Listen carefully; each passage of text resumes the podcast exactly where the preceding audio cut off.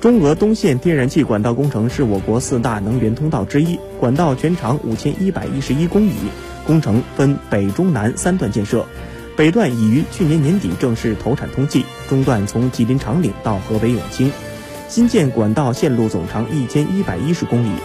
中俄东线天然气管道工程是我国建设的首条具有一千四百二十二毫米超大口径 X 八零高缸级。十二兆帕高压力等级的具有世界级水平的天然气管道工程，每年可输送来自俄罗斯三百八十亿立方米的天然气，相当我国全年用气量的七分之一。目前，中俄东线天然气管道工程河北迁安段工程正按照节点稳步推进，